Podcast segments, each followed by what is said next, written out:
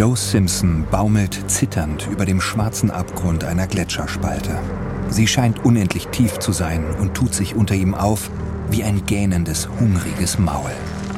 Sein Kletterseil spannt sich von seinem Hüftgurt senkrecht zum dunklen Himmel. Es ist der 8. Juni 1985.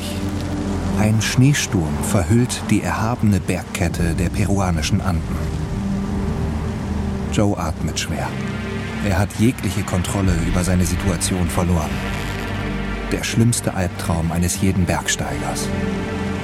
Joe ist 25 Jahre alt und kann an nichts anderes mehr denken, als dass er hier sterben wird. Es sind etwa minus 20 Grad, aber gefühlt ist es noch viel, viel kälter. Joes Fausthandschuhe sind nass, seine Fingerkuppen darin erfroren. Seine Arme und Beine fühlt er auch schon lange nicht mehr. Sein Gesicht ist rotblau unterlaufen und mit Frost bedeckt.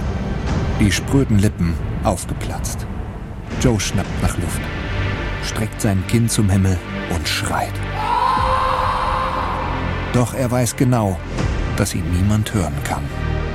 Sein Seilpartner, der 21-jährige Simon Yates, ist über ihm auf einem Vorsprung fast 90 Meter entfernt. Sie sind durch zwei 45 Meter lange zusammengeknotete Kletterseile miteinander verbunden.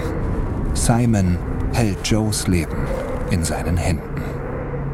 Joe zuckt zusammen und schaut verzweifelt auf seine Armbanduhr. Seit fast anderthalb Stunden hängt er jetzt schon mitten über dieser gottverdammten Gletscherspalte.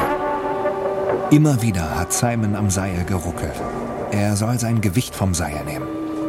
Und zwar, indem er sich mit einer Eisschraube an einem sicheren Felsvorsprung absichert und dann darauf wartet, dass Simon zu ihm hinunterklettert. Aber das kann Joe nicht. Sowohl die Kante als auch die Gletscherwand sind viel zu weit weg. Er ist in seiner Position gefangen. Genau wie Simon. Joe stellt sich seinen Kumpel und Bergsteigerpartner vor, wie er halb erfroren und völlig am Ende seiner Kräfte das straff gespannte Seil umklammert, ahnungslos, dass er Joe über der Spalte abgelassen hat. Außerstande, sich selbst vom Fleck zu rühren und in der ständigen Angst, von Joes Gewicht in die Tiefe gerissen zu werden. Ihre Leben hängen an diesem Seil wie an einem seidenen Faden. Joe kann spüren, wie er millimeterweise absinkt. Lange hält Simon es nicht mehr durch. Widerspenstig richtet er seinen Blick nach unten und kann die schneebedeckten Umrisse des Gletschermauls erkennen. Sie kommen ihm vor wie fletschende Zähne. Schnell dreht er sich weg und guckt zurück nach oben. Und dann bricht auf einmal alles über ihm zusammen. Das Seil schlägt ihm heftig ins Gesicht. Und Joe fällt. Lautlos. Endlos. Aber schneller, als er es sich vorgestellt hatte. Angst spürt er jetzt keine mehr. Bloß diese dumpfe Gewissheit. Das war's.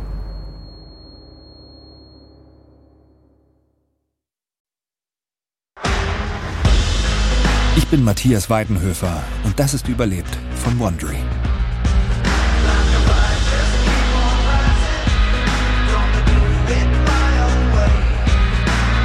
Der 25-jährige Joe Simpson und der 21 Jahre alte Simon Yates hatten im Juni 1985 Großes vor. Als erste Bergsteiger der Welt wollten sie die berüchtigte Westwand des 6344 Meter hohen Ciula Grande in Peru erklimmen. Die jungen Engländer waren keineswegs Anfänger, doch die von Eis und Puderschnee bedeckte Westwand des Ciula Grande ist nicht ohne Grund berüchtigt. Niemand hatte es bisher lebend zum Gipfel und wieder hinunter geschafft. Was Joe Simpson und Simon Yates im Juni 1985 erlebt haben, gilt unter Bergsteigenden bis heute als legendär. Es ist eine wahre Geschichte von Abenteuerlust, unglaublicher Willenskraft und Moral. Dies ist Folge 1 von 3. Todesurteil auf 6000 Metern.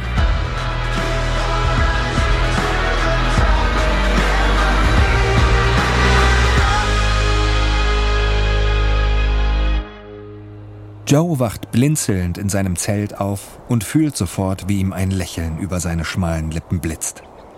Er liebt diese Stille am Morgen, den Moment des Aufwachens in den Bergen, so wunderbar weit weg von allem. Joe schaut rüber zu Simon.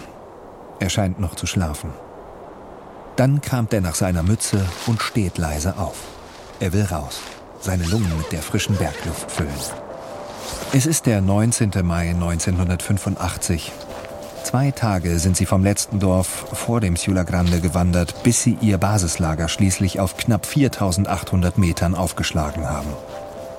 Von hier aus geht es für ihn und Simon weitere 1500 Meter in die Höhe. Aber erst müssen sie sich akklimatisieren. Joe zündet ein kleines Stück Holz an und wirft es in ihre Feuerstelle.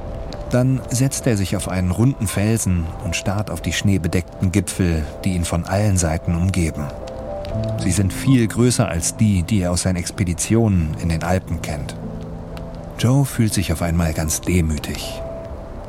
Er holt sein kleines Tagebuch und einen Stift aus seiner Jackentasche. 19. Mai 1985 Basislager. Gestern Nacht eisiger Frost, heute Morgen strahlend blauer Himmel. Ich versuche immer noch, mich an all das hier zu gewöhnen. Morgen starten Simon und er mit ihren ersten Akklimatisierungstouren. Er setzt den Kugelschreiber wieder an. Es fühlt sich so bedrohlich, abgeschieden und zugleich so erhaben an. Und tausendmal besser als in den Alpen. Keine Horden von Bergsteigern, keine Hubschrauber, keine Hilfe. Nur wir und die Berge. Joe lächelt und streicht sich eine lange, dunkelblonde Strähne zurück unter seine Wollmütze. Sie ist schwarz-weiß gemustert und der Bommel ist schon lange abgefallen, aber es bleibt seine Lieblingsmütze. Dann steht er auf, um sein Tagebuch zurück in sein Zelt zu legen. Als nächstes weckt er Simon und Richard Hawkin. Den haben sie erst vor gut einer Woche in Lima kennengelernt.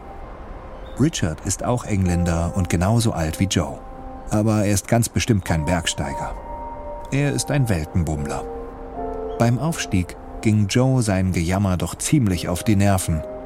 Er muss aufpassen, dass er heute nicht wieder so schroff zu ihm ist. Wenig später sitzt Joe wieder an der Feuerstelle. Simon steht rechts von ihm an ihrem Küchenfelsen und bereitet den Porridge für ihr Frühstück vor. Lächelnd und mit funkelnden Augen dreht er sich zu ihm um. Gut geschlafen, Buddy? Ja, so gut wie lange nicht mehr. Und du? Wie ein Baby. Apropos Baby, ich glaube, unserem Sorgenkind macht die Höhe hier ganz schön zu schaffen. Joe schaut zum Zelt rüber, in dem Richard immer noch schläft und tut so, als müsste er sich übergeben. Simon lacht und reicht Joe eine Schüssel rüber. Dann werden beide ernst und vertiefen sich in ihre Planungen für den Aufstieg. In gut zehn Tagen geht es los. Bis dahin müssen sich ihre Körper an die Höhe gewöhnen und sie wollen sich nicht nur ihre Route, sondern die gesamte Umgebung genauestens einverleiben. Jeden Felsvorsprung, jeden noch so kleinen Orientierungshinweis. Joe beobachtet Simon dabei, wie er genüsslich den Rest seines Haferbreis auflöffelt. Die beiden haben schon einige Touren zusammen gemeistert und es wirkt so, als hätte Simon vor gar nichts Angst. Auch dieses Mal nicht. Oder ist das der sogenannte jugendliche Leichtsinn? Joe wischt den Gedanken mit einer kaum merklichen Handbewegung beiseite. Er weiß ohnehin, dass er keine andere Wahl hat, als Simon zu vertrauen. Sie sind da oben vollkommen aufeinander angewiesen. Joe greift nach der Karte, auf der sie ihre Aufstiegsroute eingezeichnet haben. Simon und er werden die 1400 Meter hohe Westwand des Jula Grande bezwingen. Als erste Menschen der Welt.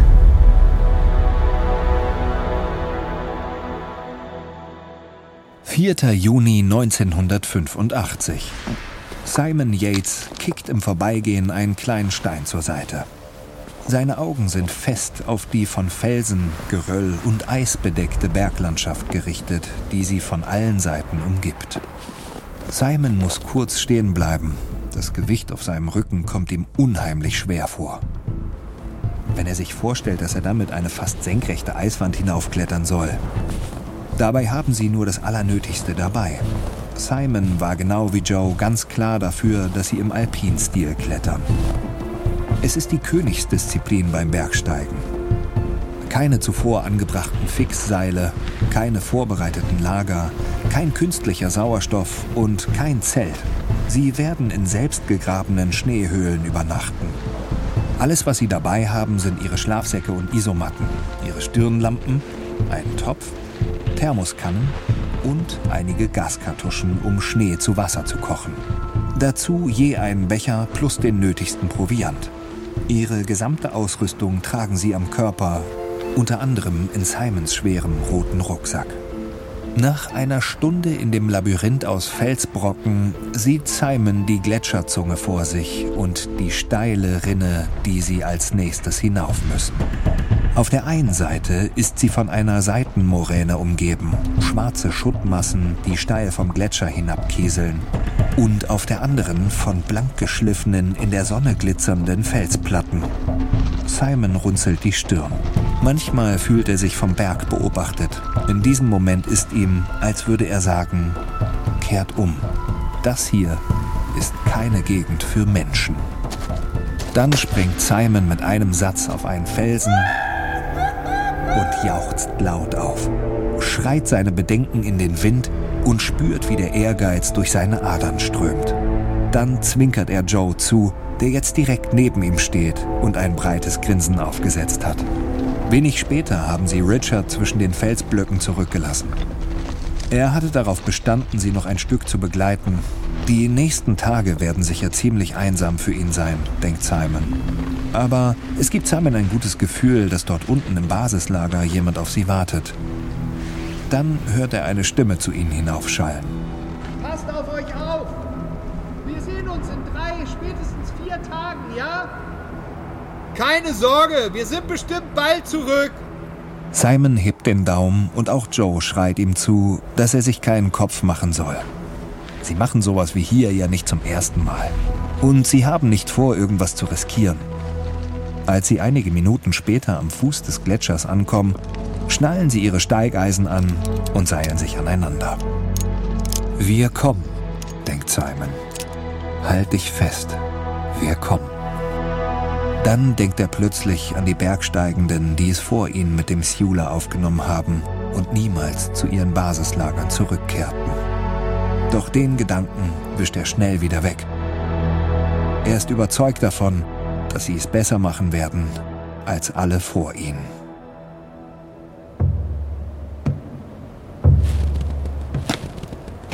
Joe stampft kräftig mit seinen Schneeschuhen auf, um seine Füße warm zu bekommen.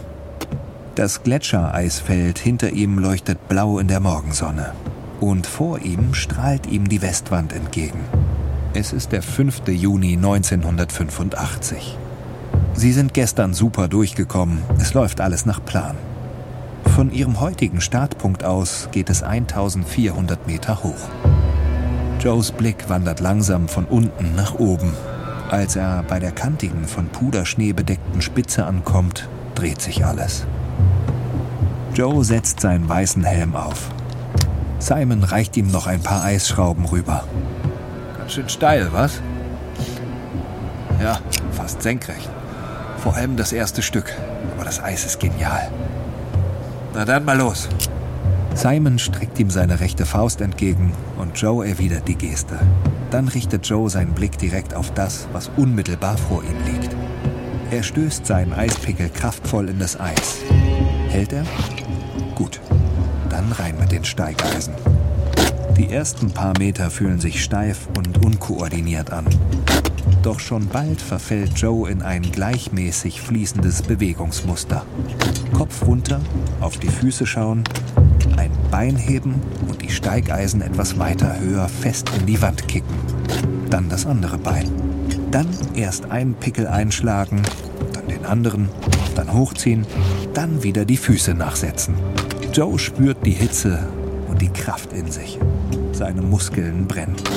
Und in ihm lodert die Leidenschaft fürs Klettern. Seit er ein kleiner Junge war, kennt und liebt er dieses Gefühl. Er wischt sich den Schweiß von der Stirn.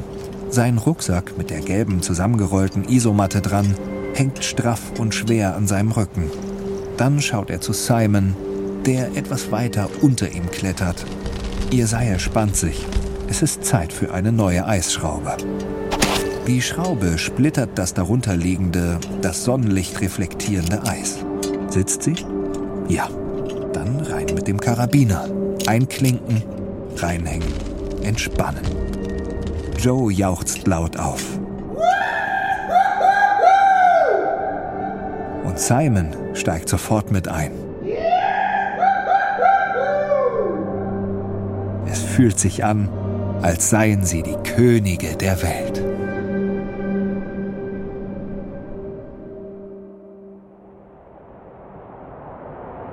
Die mit Eis überzogene Westwand funkelt in der späten Nachmittagssonne fast golden. Doch Simon ist ganz und gar auf sein Bewegungsmuster konzentriert. Er muss hier hoch. Immer weiter hoch. Bloß nicht den Fokus verlieren. Stein! Als er Joes Warnruf von oben hört, lehnt er sich ruckartig ein Stück nach links. Dann zieht er den Kopf ein und den Rucksack über den Helm. Im nächsten Moment sieht er, wie ein Felsbrocken von gut einem Meter Durchmesser auf sie beide heruntersaust. Simon weiß, selbst kleinere Steine können nach freiem Fall aus einer Höhe von mehreren hundert Metern mit der Wucht einer Gewehrkugel einschlagen. Er hört, wie der Fels Joes Rucksack streift, drückt sich so gut er kann an die Felswand und schließt die Augen.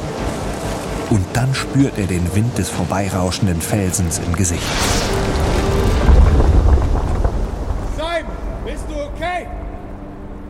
Ja, aber das war jetzt echt mal verdammt knapp. Und bald wird es auch noch dunkel. Ja, ich weiß. Wir machen einfach weiter, solange wir noch können, okay? Stunden später kann Simon endlich seinen Rucksack von seinen Schultern nehmen. Seine Gliedmaßen fühlen sich an wie Blei. Es ist mittlerweile schon nach 10 Uhr abends und die Temperatur ist auf mindestens minus 15 Grad gefallen. Sie haben ewig nach einem Felsvorsprung gesucht, der groß genug für ihr Nachtlager ist. Simon graut es davor, jetzt noch eine Schneehöhle graben zu müssen. Da taucht plötzlich eine überdimensional große Kugel in seinem Sichtfeld auf, etwa 10 Meter über ihm. Ein rundes Schneegewölbe, das an einer Felswand festzukleben scheint. Simon steigt zu ihr hoch und steckt behutsam seinen Eispickel hinein. Dann stößt er einen Jubelschrei aus. Ein hohler Raum, in dem man aufrecht stehen kann. Ein regelrechter Palast. Das wird eine gute Nacht.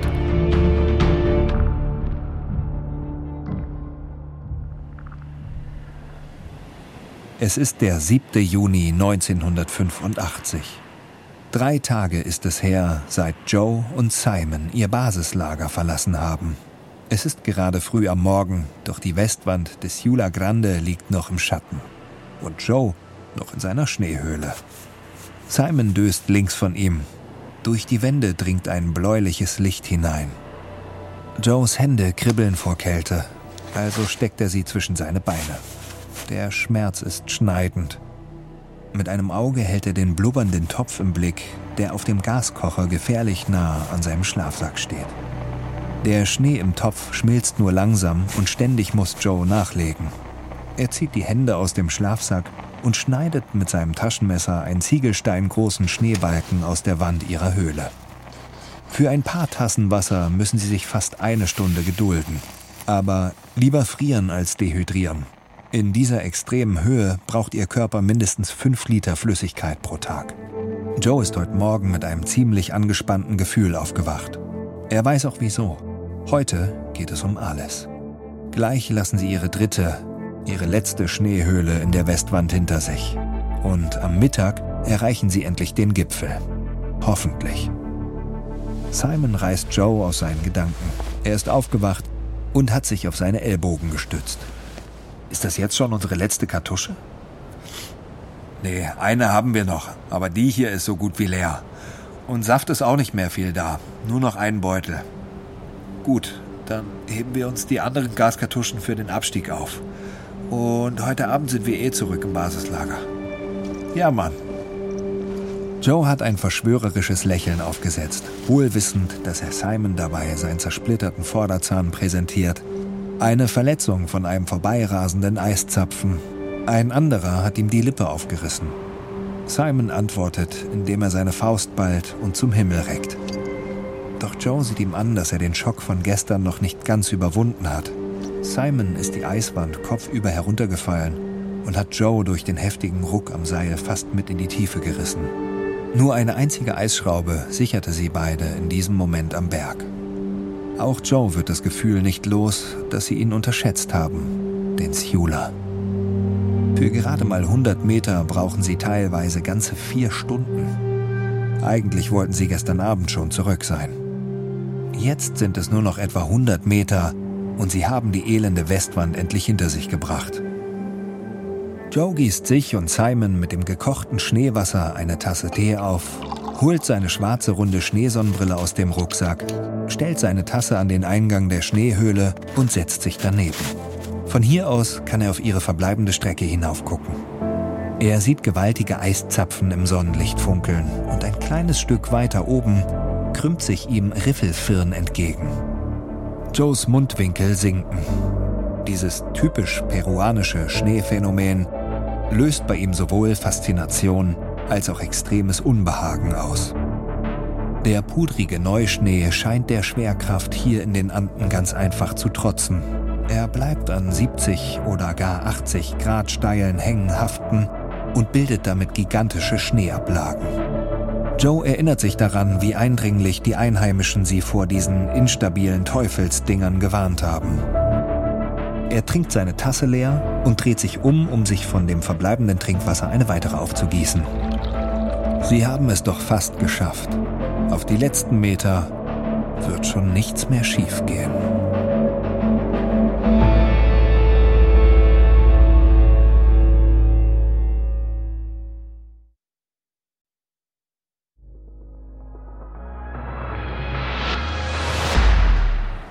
Es ist der 7. Juni 1985.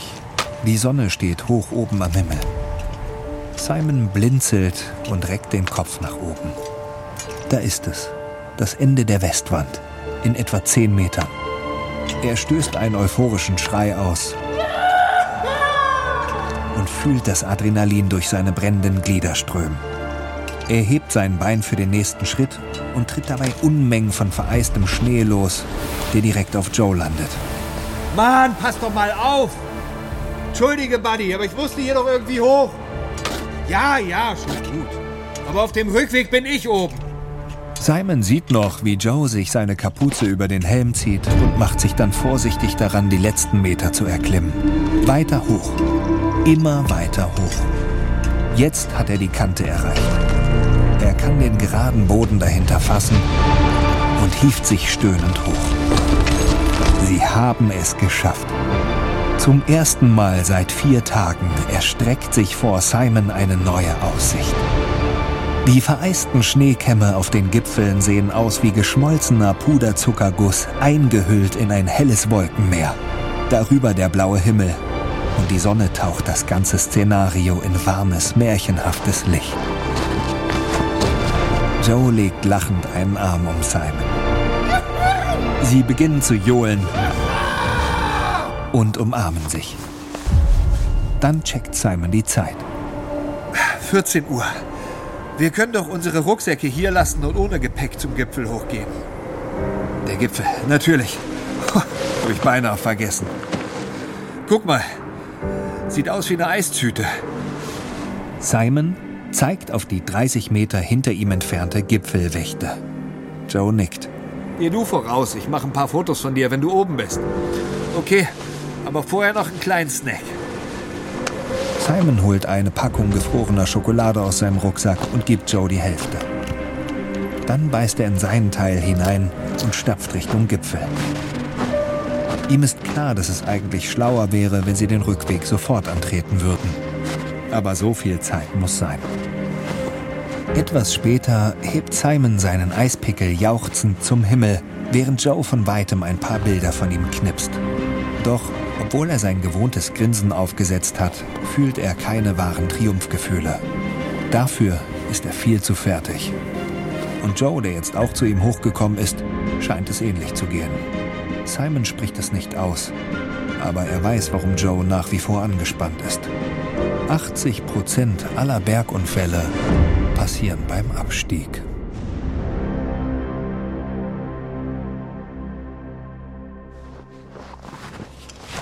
Am späten Nachmittag wandert Joe hinter Simon den Grat herab.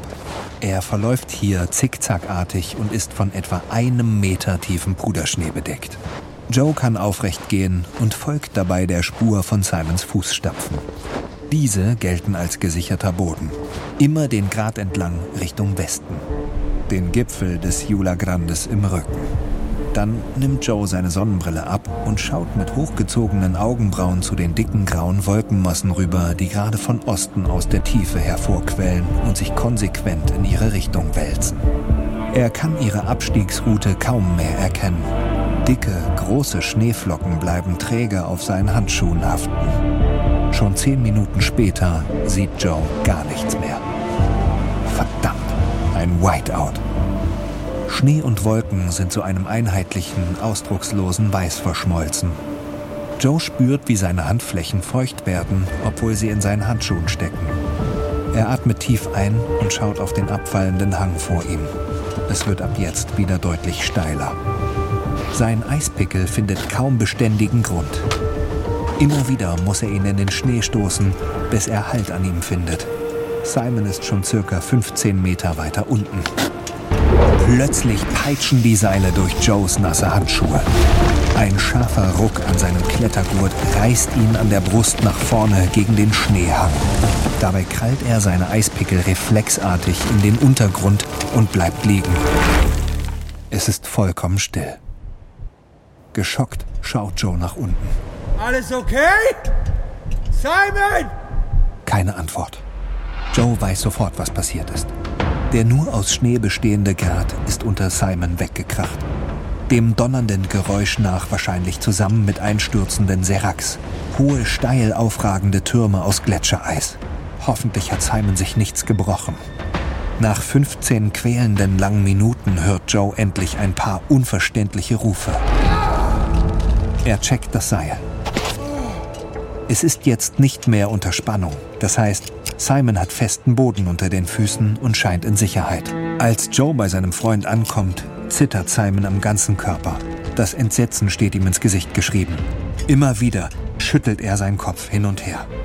Das verdammte Ding ist einfach über mir weggebrochen. Kein Riss, gar nichts. Ich habe mich ein paar Mal überschlagen. Alles weg, über mir, neben mir. Oh Gott, Stell dir mal vor, ich wäre dabei gewesen, dann hätte es uns beide erwischt. Daran habe ich gar nicht gedacht. Ich war wie betäubt, Mann. Aber hey, immerhin habe ich jetzt den Grat gefunden. Simon kichert nervös und zeigt nach Westen. Joe antwortet mit einem Grinsen. Doch auch ihm ist immer noch verdammt mulmig zumute. Mit zittrigen Beinen machen sie sich weiter an den Abstieg.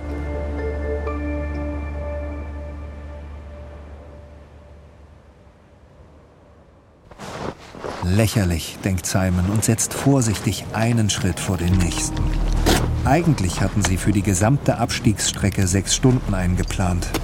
Seit ihrem Aufbruch vom Gipfel gestern Nachmittag haben sie es aber erst wenige hundert Meter bergabwärts geschafft. Simon hasst dieses Gefühl, dass er sich nie sicher sein kann, ob er sich auf sicherem Grund befindet oder doch auf einer Schneewächte. Eigentlich wollten sie gestern Abend schon zurück im Basislager sein. Simon zieht die Augenbrauen hoch, als er den steilen Abhang vor sich sieht. Die Ebene des Grats hört hier auf. Simon achtet darauf, seine Steigeisen so gut wie möglich in dem Boden zu verankern, genau wie seine Eispickel. Doch der pudrige, meterhohe Schnee macht das ganz und gar nicht einfach. Eben ist Joe bis zum Kinn in eine Spalte gefallen und hat Minuten gebraucht, um sich wieder zurück an die Oberfläche zu hieven. Simon konnte ihm dabei die Wut und die Erschöpfung ansehen. Er merkt, dass Joe ungeduldig wird und er kann es ihm nicht verübeln.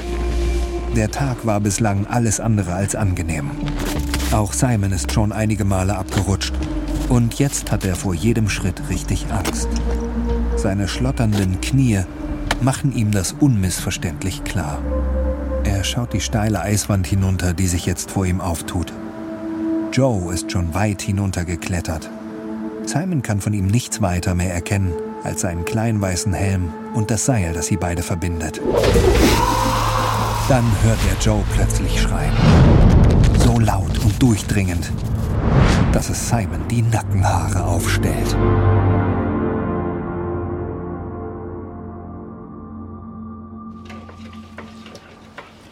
Richard wäscht Geschirr in einem Eimer neben dem Küchenfelsen im Basislager und schaut dabei auf die weißen Berggipfel. Er fragt sich, in welchem Teil von Peru er sich hier eigentlich befindet. War das jetzt im Süden oder im Norden von Lima? Vier Tage sind vergangen, seit er Simon und Joe verabschiedet hat. Gestern Abend hat er sehnsuchtsvoll auf die beiden gewartet. Heute müssen sie zurückkommen. Richard greift zu dem blauen Kanister und gießt noch etwas Wasser dazu. Dann hält er inne. Mit einem Mal spürt er ein ziemlich unangenehmes Ziehen in seiner Brust. Er schaut hoch zu den erhabenen Berggipfeln. Was, wenn etwas passiert ist? Dort oben. Was, wenn einer von ihnen abgestürzt ist? Oder sogar beide? Richard trocknet sich die Hände ab und setzt sich dann im Schneidersitz auf seine rot-grün karierte Decke unweit der Feuerstelle. Er versucht an etwas anderes zu denken, aber er wird das Gefühl nicht los, dass etwas passiert ist. Wen würde er sich wohl lieber lebend zurückwünschen? Simon. Bitte lass Simon zurückkehren. Richard erschrickt über diesen abgeklärten Gedanken, aber mit Joe ist er nicht so richtig warm geworden. Seine derben Sprüche haben ihn wohl mehr getroffen, als er es sich eingestehen wollte. Richard seufzt. Was macht er überhaupt hier auf diesem Berg? Er vermisst andere Menschen. Noch nie war er so lange mit sich alleine. Gestern haben die zwei jungen Frauen, die ein Stück weiter unten ein paar Ziegen hüten, ihm ein großes Stück Käse und ein bisschen frisches Obst und Gemüse vorbeigebracht. Norma und Gloria heißen die beiden. Aber Richard kann sie kaum auseinanderhalten. Beide tragen dicke schwarze Zöpfe und breite Hüte auf den Köpfen. Er hätte sich gerne länger mit ihnen unterhalten, aber dafür ist sein Spanisch nicht gut genug. Seit gut einem halben Jahr reist er jetzt schon durch Südamerika. Dabei hat er schon ziemlich verrückte Dinge erlebt, leider auch schon Menschen sterben sehen. Aber dieser Trip auf diesem einsamen Berg geht ihm so langsam ziemlich an die Substanz. Spätestens heute Abend müssen sie zurückkommen. Warum hat er bloß Ja gesagt, denkt sich Richard und lehnt sich zurück. Aber irgendwie kam es ihm so vor, als würde er hier gebraucht werden, als wäre er Teil von etwas Großem. Dabei hat er sich von Anfang an gefragt, warum man sein Leben dafür riskieren sollte, irgendeine Eiswand hochzuklettern.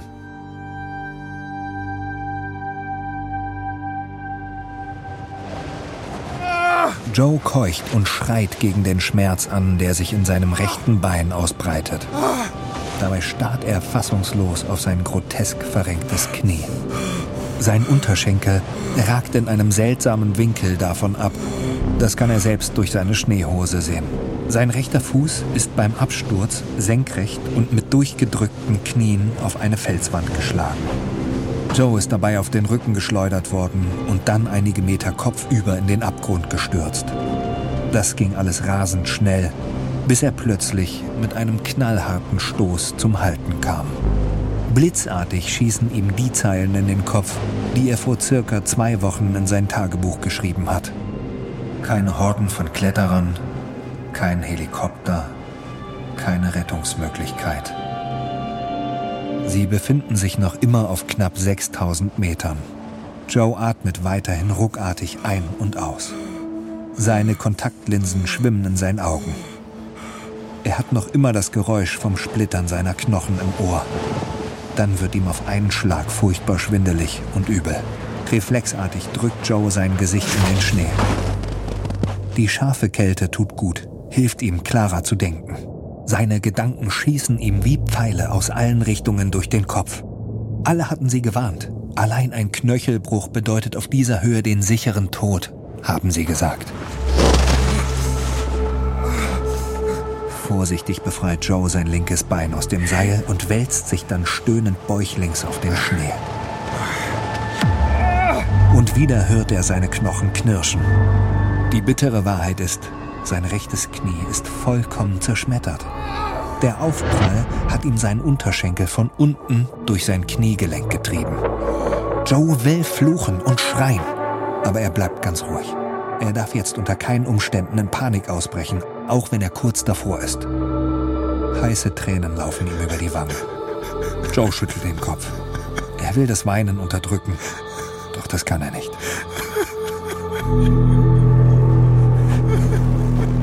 Dann sieht Joe, wie Simon von oben auf ihn zukommt. Was passiert? Bist du in Ordnung?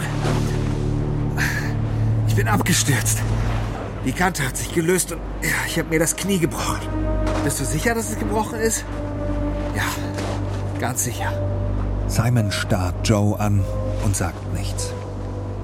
Joe kann nacheinander alle möglichen Gefühlsreaktionen im Gesicht seines Partners ablaufen sehen. Und dann wirkt Simons Miene auf einmal seltsam unbeteiligt. Joe kann spüren, wie sich eine Kluft zwischen ihnen auftut. Als wären sie plötzlich kein Team mehr. Als würden sie ihre Entscheidungen ab jetzt nicht mehr gemeinsam treffen. Joe liegt immer noch auf dem Bauch. Er kommt sich vor wie ein angeschossenes Tier. Wenn Simon hier lebend runterkommen will, muss er Joe zurücklassen. Simon setzt seinen Rucksack ab und gibt ihm schweigend zwei Paracetamol. Als Joe die Tabletten schluckt, meint er in Simons Blick lesen zu können. Du bist Futschmann, du bist mausetot. Aber keiner von beiden sagt ein Wort.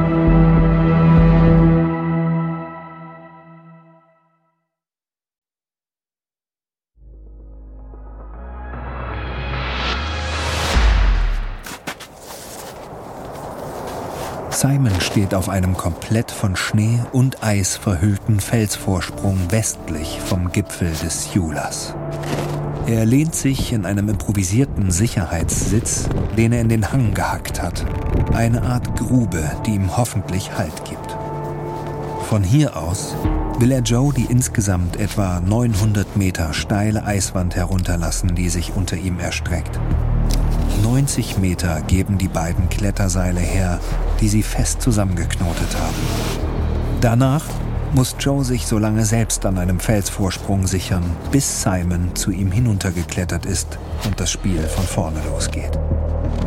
Nach zehnmal müssten sie es dann zurück auf den ebenen Boden des Gletschers geschafft haben.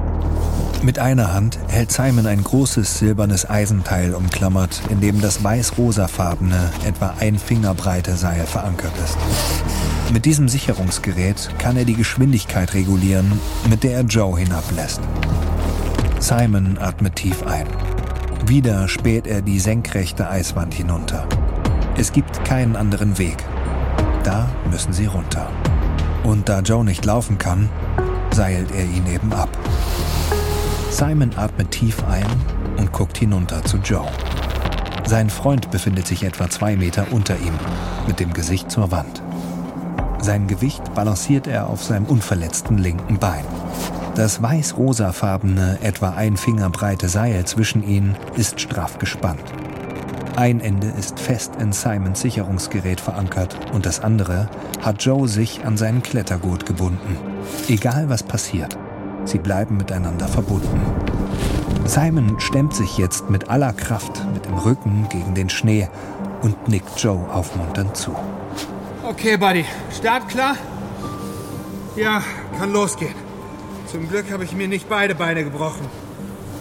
Okay, ich versuche dich so langsam und gleichmäßig abzuseilen, wie es geht. Und schrei laut, wenn du ins Rutschen kommst. Und achte auf meine Zeichen. Keine Sorge, das mache ich. Joe nickt ihm zu. Dann geht es los.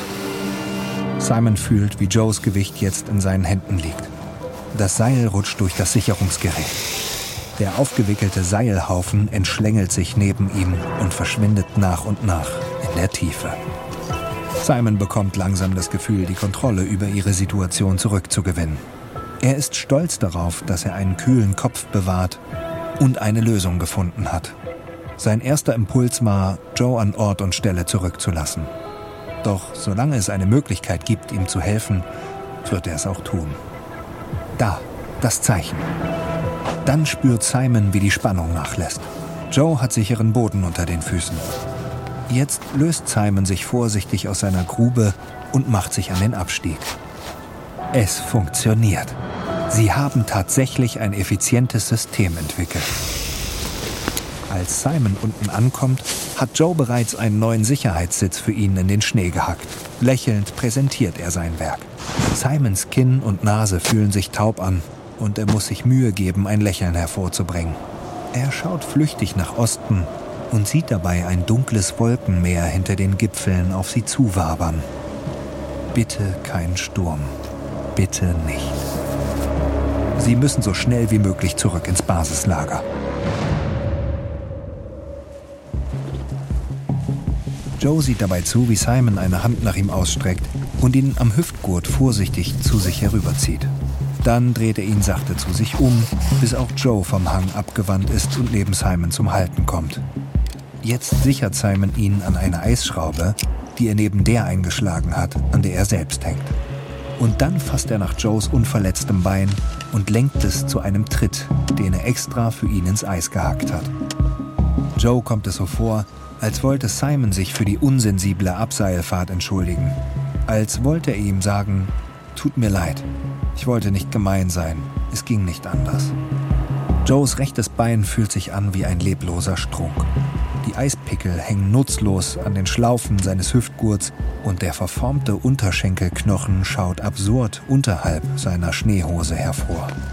Joe beobachtet, wie Simon seine eingefrorenen Hände unter seinen Achselhöhlen wärmt und tut es ihm gleich. Nur langsam, fast zäh, fließt das Blut zurück in seine Finger. Der Schmerz ist schneidend. Simon zeigt ihm seine schwarzen Fingerkuppen. Seine Hände sehen noch viel schlimmer aus als die von Joe. Sie haben die Höhe des Passes erreicht. Von hier aus kann Joe nun auch dunkel den Gletscher erkennen, über den sie vor vier Tagen hinaufgestiegen sind. Und da, die Ausläufer mit den Moränen und Gletscherspalten. Etwa ein Kilometer weiter unten müsste ihr Basislager sein. Luftlinie. Joe spürt, wie vorsichtig ein wenig Hoffnung in ihm aufsteigt. Vielleicht war es doch kein Todesurteil. Vielleicht überlebe ich das hier. Er schaut wieder zu Simon und fühlt sich ihm unglaublich verbunden. Was sein Partner hier für ihn tut, wird ihm nie vergessen. Die Kluft, die er kurz nach dem Unfall gefühlt hat, ist kleiner geworden, seit sie ihr Schicksal aktiv in die Hand nehmen. Joe legt Simon einen Arm um die Schulter und lächelt ihn an. Doch Simons Augen lächeln nicht. Sie verraten Joe die Wahrheit über seine Gefühle. Er ist völlig am Ende. Wenn du willst, können wir hier auch eine Schneehöhle bauen. Uns ein bisschen aufwärmen. Es ist zwar eine ziemlich riskante Aktion, aber ich glaube, wir sollten weitergehen. Ich habe den Schneehang schon gesehen. Ich glaube, in zwei, höchstens drei Abseilaktionen haben wir es geschafft. Auch wenn es langsam dunkel wird, je weiter wir runterkommen, desto besser. Schaffst du das denn noch? Ja. Lass uns weitermachen. Mach aber dieses Mal ein bisschen langsamer bitte, sonst reißt mir noch das Bein ab. Kurz darauf fällt Joe den Berg förmlich im Sturzflug hinunter und verliert Simon dabei rasend schnell aus seinen Augen. Sein Bein bewegt sich unkontrolliert, knickt ab oder verdreht sich. Das zerschmetterte Knie ratscht dabei unentwegt über die Eisoberfläche der Wand. Es ist pure Folter. Einige Sekunden später braust die erste von vielen Pulverschneelawinen über ihn hinweg. Joe schüttelt den Schnee von sich ab und schnappt nach Luft. Doch bevor er schreien kann, geht die Höllenfahrt auch schon weiter. Joe verflucht Simon für diese Taktik. Doch er weiß auch, er hat keine andere Wahl. Keine Zeit für Mitleid.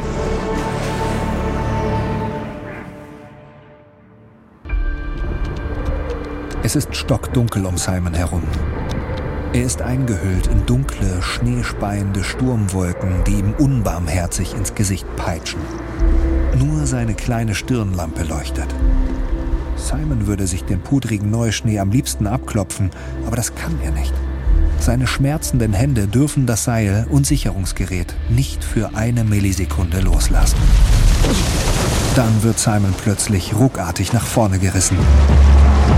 Im Bruchteil einer Sekunde drückt er seine Wanderstiefel mit aller Kraft in den Schnee unter sich und schreit.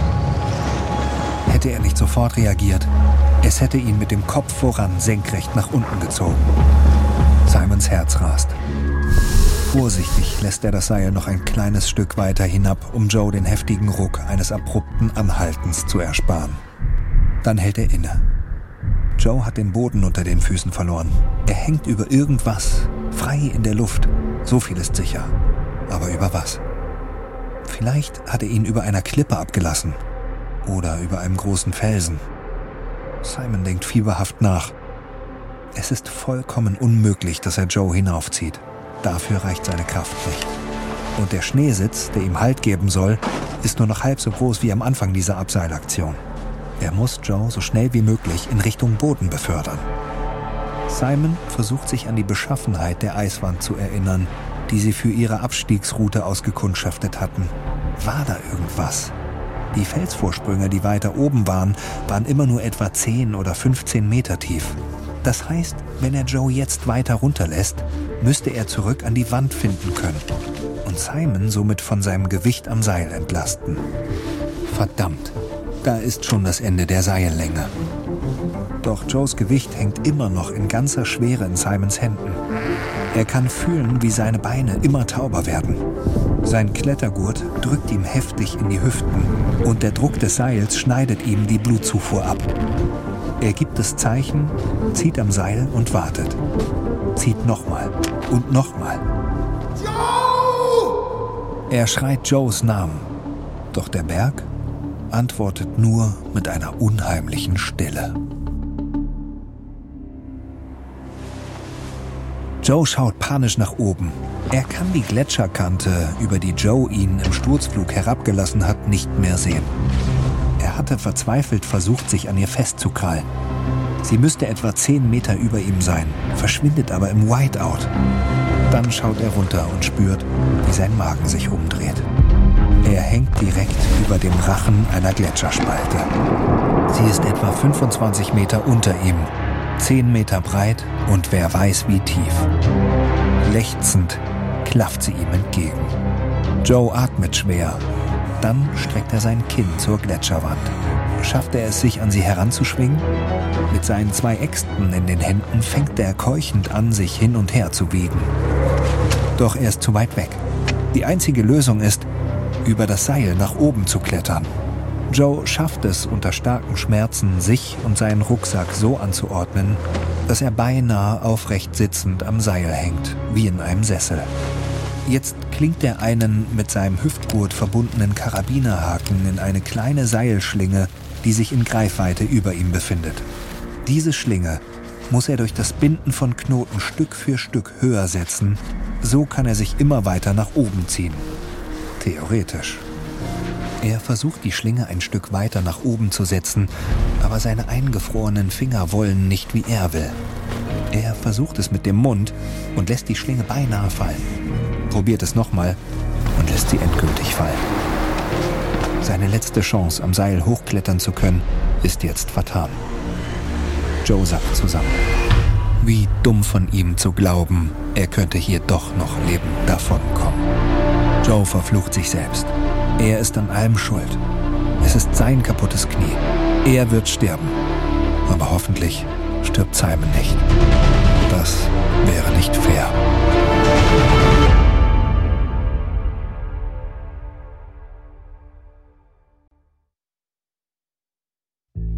Dies war die erste Folge unserer dreiteiligen Serie Sturz ins Nichts. Wenn sie dir gefallen hat, freuen wir uns über eine 5-Sterne-Bewertung.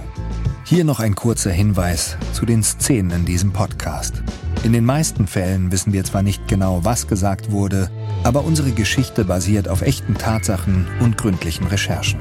Wenn du mehr über diese unglaubliche Bergkatastrophe erfahren möchtest, empfehlen wir dir Joe Simpsons selbstgeschriebenes Buch Touching the Void, erstmals erschienen im Jahr 1988, und den gleichnamigen Film, ein Doku-Drama aus dem Jahr 2003. Unter der Regie von Kevin MacDonald gingen Joe und Simon für die Dreharbeiten erstmals zurück zum Ciula Grande und ließen ihren Überlebenskampf Revue passieren. Überlebt ist eine Produktion von Wondery und Munk Studios. Ich bin Matthias Weidenhöfer. Kira Funk hat diese Geschichte geschrieben. Das Sounddesign hat Volker Pannes gemacht. Produzentin von Munk Studios Ilona Toller. Für Wondery Series Producer Simone Terbrack. Executive Producer Tim Kehl, Jessica Redburn und Marshall Louis.